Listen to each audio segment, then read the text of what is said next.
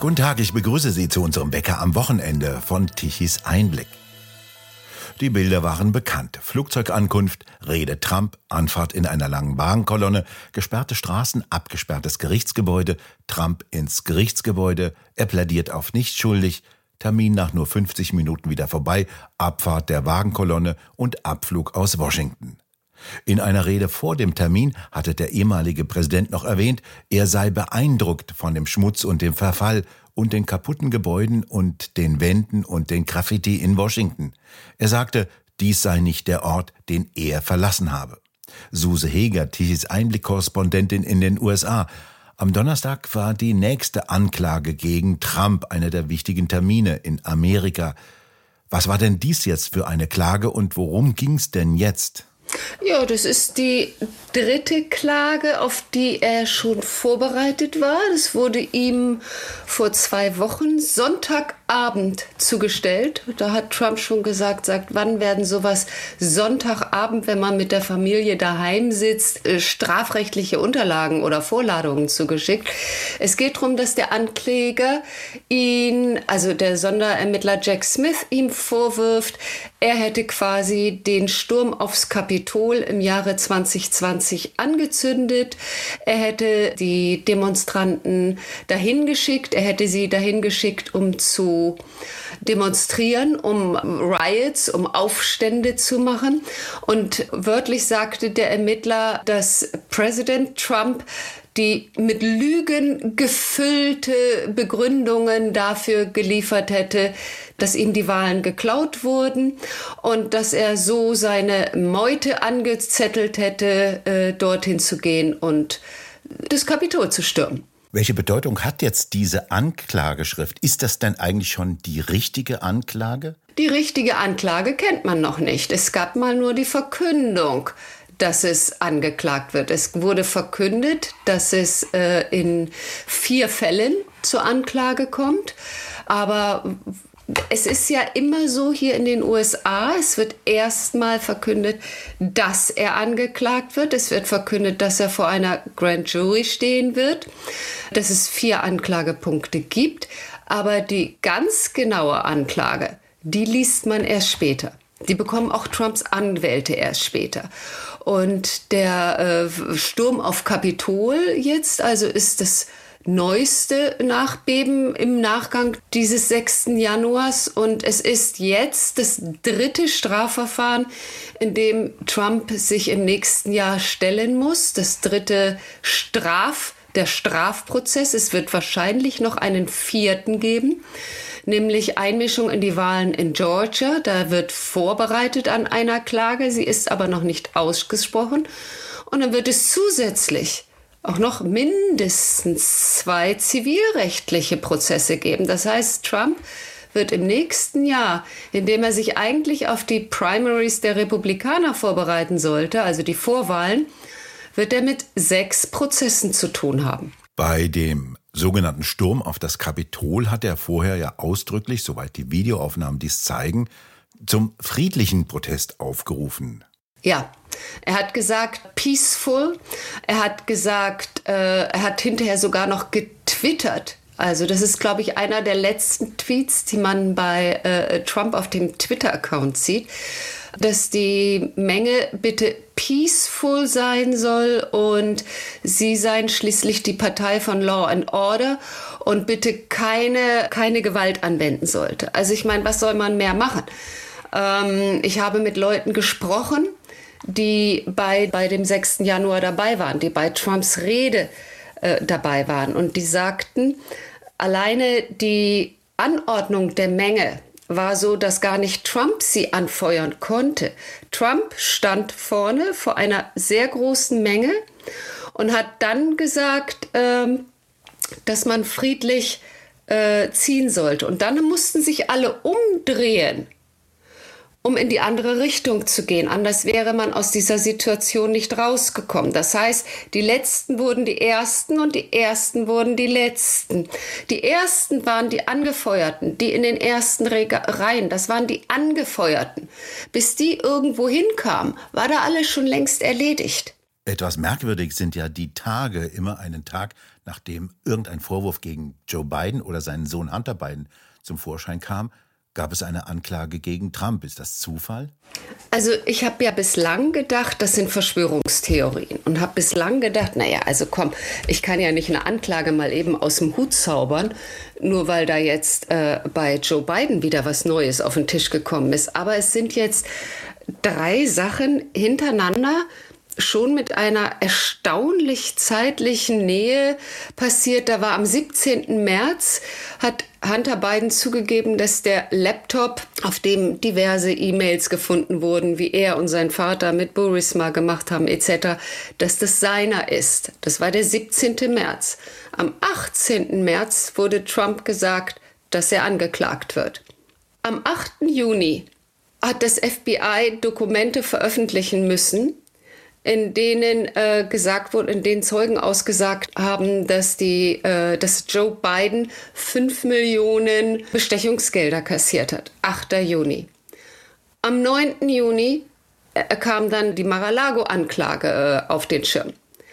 Einen Tag später, am 31. Juli, Jetzt, Anfang der Woche, hat Devin Archer ausgesagt in der aktuellen äh, Lesung, wo es darum geht, wie weit ist die Biden Family verwickelt in Burisma-Skandale, in Bestechungsaffären. Es wird ja mittlerweile von bis zu 10 Millionen Bestechungsgelder an Hunter und an Joe Biden gesprochen. Das war am 31. Juli.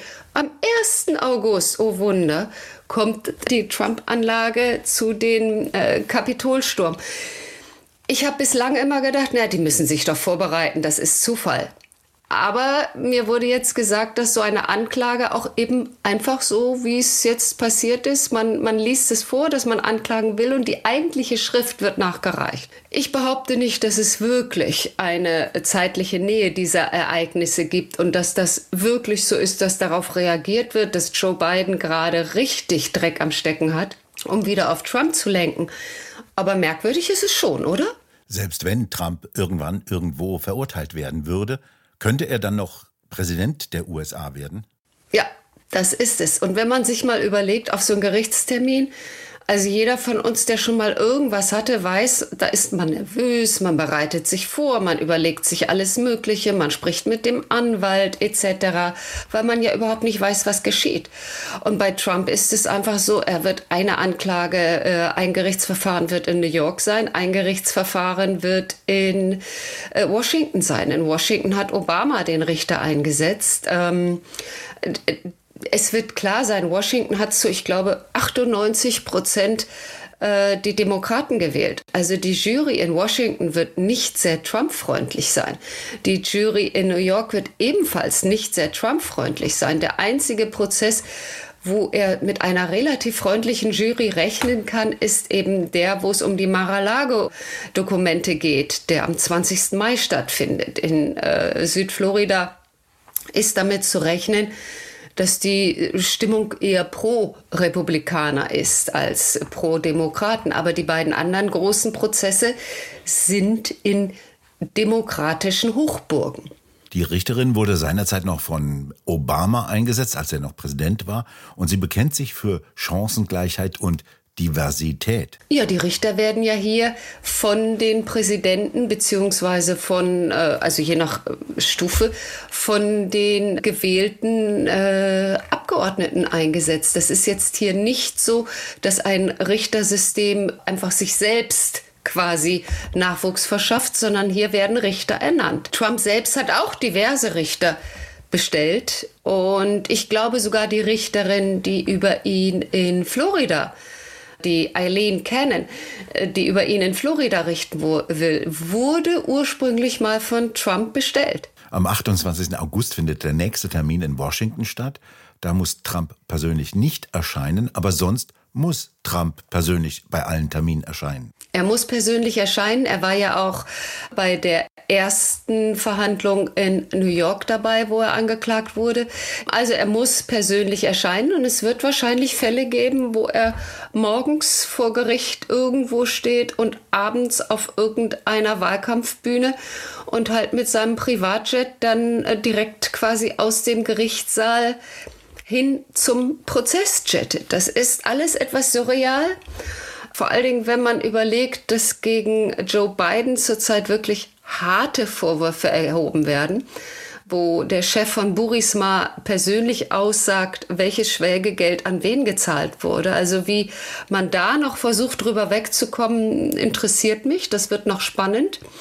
Ähm, da ist die Frage, ob Joe Biden auch tatsächlich in den Primaries der Demokraten gewählt wird, bei dem Ganzen, was ihm jetzt quasi als Rattenschwanz noch dranhängt, oder ob die Demokraten sich nicht in ihren Primaries doch noch für einen anderen, vielleicht bislang noch gar nicht gelisteten Kandidaten entscheiden werden. Zur Erinnerung, wer ist jetzt die Firma Burisma und welche Rolle spielt die in dem Biden-Skandal? Burisma ist eine äh, Gasfirma quasi aus der Ukraine und diese ganzen Vorwürfe betreffen jetzt auch die Jahre weit vor dem Krieg. Sie betreffen die Jahre, in denen Joe Biden Vizepräsident war und sein Sohn Hunter Biden ähm, von der Firma Burisma, von dem CEO von Burisma engagiert wurde ins Board von Burisma. Und ein Originalzitat dieses CEOs von Burisma war, dass Hunter Biden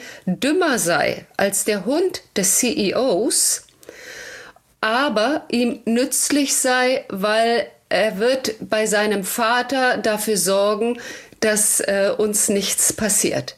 Er wird die Dinge für uns über seinen Vater richten.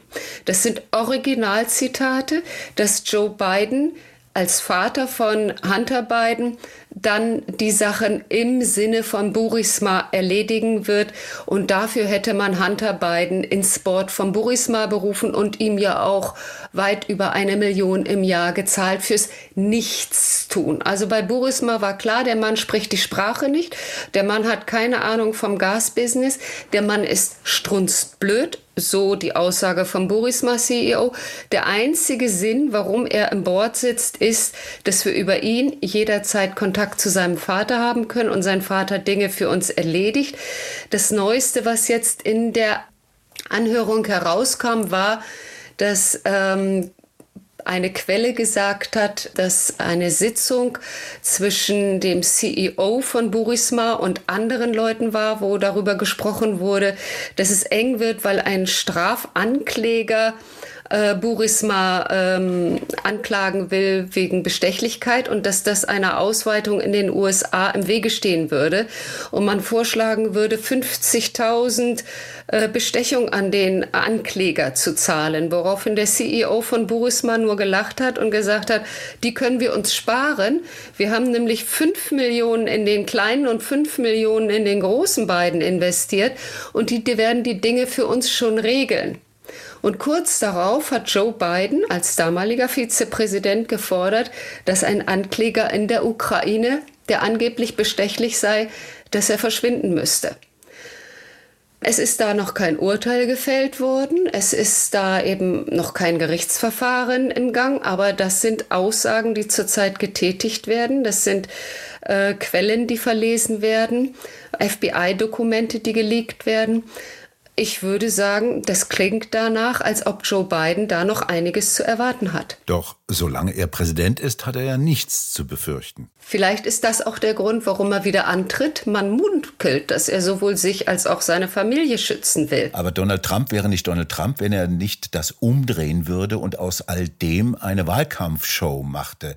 Er hat ja gestern schon an seine Fans E-Mails verschickt. Was tut denn Trump? Ja, all diese Anklagepunkte bisher würden nicht reichen, selbst wenn er in den Knast käme, würden ihn nicht daran hindern, als Kandidat nominiert zu werden, das heißt bei den Primaries von den Republikanern gewählt zu werden. Und das Lustige ist, wenn er Präsident werden würde, könnte er sich auch selbst aus dem Knast wieder freisprechen. Das Einzige, was ihn daran hindern würde, wenn nachgewiesen werden könnte, dass er staatsschädliche Dinge getan hätte, dass er zum Beispiel ein, äh, ein, einen Aufstand geplant hat und dass er zu einem Aufstand verschworen hätte, der gegen die äh, Demokratie oder gegen die Verfassung der Vereinigten Staaten geht. Wenn ihm das nachgewiesen werden könnte, und ich frage mich, wie das äh, sollte, dann könnte er daran gehindert werden, Präsident zu werden. Aber mit all den bisherigen Anklagepunkten kann er immer noch Präsident werden. Und wie gesagt, er könnte sich, selbst wenn er verurteilt wird, selber aus dem Knast ausweisen. Aber Donald Trump wäre nicht Donald Trump, wenn er nicht das umdrehen würde und aus all dem eine Wahlkampfshow machte. Also Trump stellt sich ganz klar als jemand dar, gegen den aus rein politischen Gründen agiert wird. Und die politischen Gründe sind rein diejenigen, dass man nicht will, dass er als Präsident für uns, das Volk, agiert. Das ist ganz klar. Es sagte ja auch jetzt bei seinen Reden immer wieder, wir werden Präsident der Vereinigten Staaten. Also er bezieht seine Wähler ein. Er hat eine Taktik entwickelt, die bei den Wählern wirklich ankommt. Er hat ganz viele kleine Spenden von Leuten, die 10 Dollar geben, 20 Dollar. Er hat nicht die Millionen großen Spender. Er hat die kleinen Leute, die für ihn spenden. Und diese kleinen Leute haben tatsächlich das Gefühl, dass Trump angegriffen wird und über eigentlich sollen sie angegriffen werden. Sie sollen nicht die Person wählen dürfen, die sie wollen. Und darum versucht man Trump klein zu machen. Und insofern denke ich, dass wenn man glaubt, Trump mit diesen Prozessen stoppen zu können, also das müsste jeder gemerkt haben, dass das ein Irrglaube ist, dass Trump immer stärker wird, je mehr man ihn versucht zu stoppen. Nach dem ersten Anklagepunkt gingen die Spenden für Trump innerhalb von wenigen Tagen auf mehrere Millionen hoch. Also man hilft ihm dabei. Darum ist im Moment für mich auch so ein bisschen die Frage, warum macht man das? Kann es sein, dass man gezielt will, dass Trump antritt, weil man noch einen anderen Kandidaten in petto hat, für den es leichter wäre, gegen Trump zu gewinnen? Oder äh, es gibt zurzeit wirklich viele Theorien, die da im Spiel sind. Und man fragt sich wirklich, was diese ganzen Klagepunkte, die zum Teil wirklich äh, so wie äh, der Prozess in New York, wo es um eine falsch verbuchte Schweigegeldzahlung geht. Die Schweigegeldzahlung an sich ist nicht illegal hier, die ist legal. Sie war falsch verbucht.